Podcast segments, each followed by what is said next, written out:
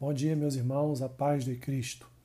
Deus abençoe o seu dia com este versículo que faremos a leitura agora pela manhã no Café com Bíblia.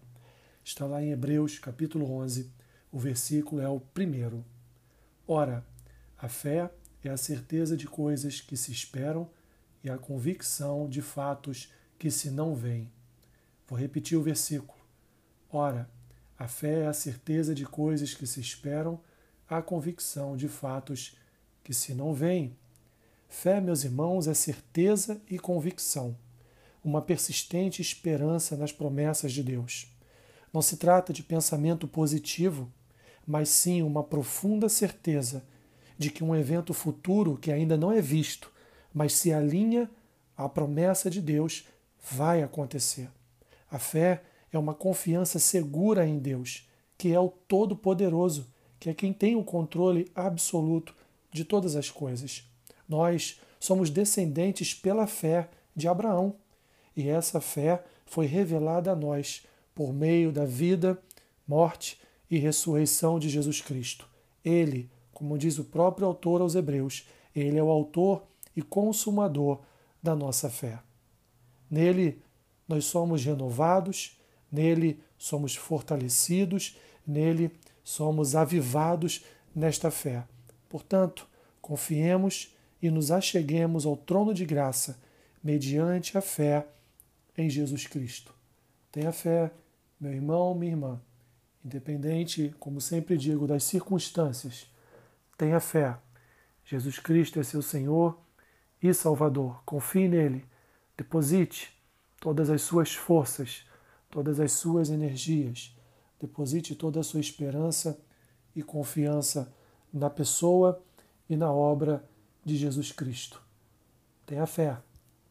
Tenha fé que no fim de todas as coisas tudo lhe irá bem e você terá o sono e o repouso eterno ao lado de Cristo Jesus.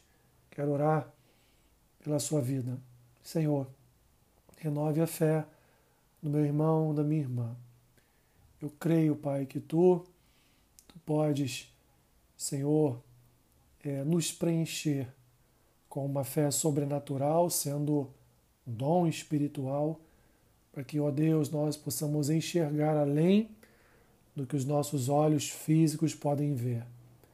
Os nossos olhos espirituais estejam atentos, Senhor, às tuas promessas, Pai, aos teus livramentos, às tuas bênçãos e tudo aquilo que o Senhor tem preparado para nós. A tua palavra nos ensina a alimentar esta fé.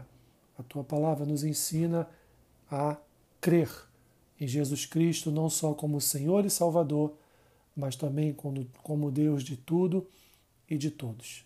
Portanto, ó Deus, neste dia, se há um irmão, se há uma irmã que está num processo de desânimo, num processo Senhor, de entorpecimento da sua fé. Anima esse irmão, essa irmã, ó Deus, que esta palavra seja comunicada não pela minha boca, mas comunicada pelo teu Santo Espírito. É o que eu te peço neste momento. Cerca teu irmão, minha irmã, cerca os teus filhos com o teu cuidado e com o renovo da tua fé. Assim eu oro em nome do Pai, em nome do Filho em nome do Espírito Santo de Deus. Amém. Que o Senhor te abençoe rica e abundantemente. Amém.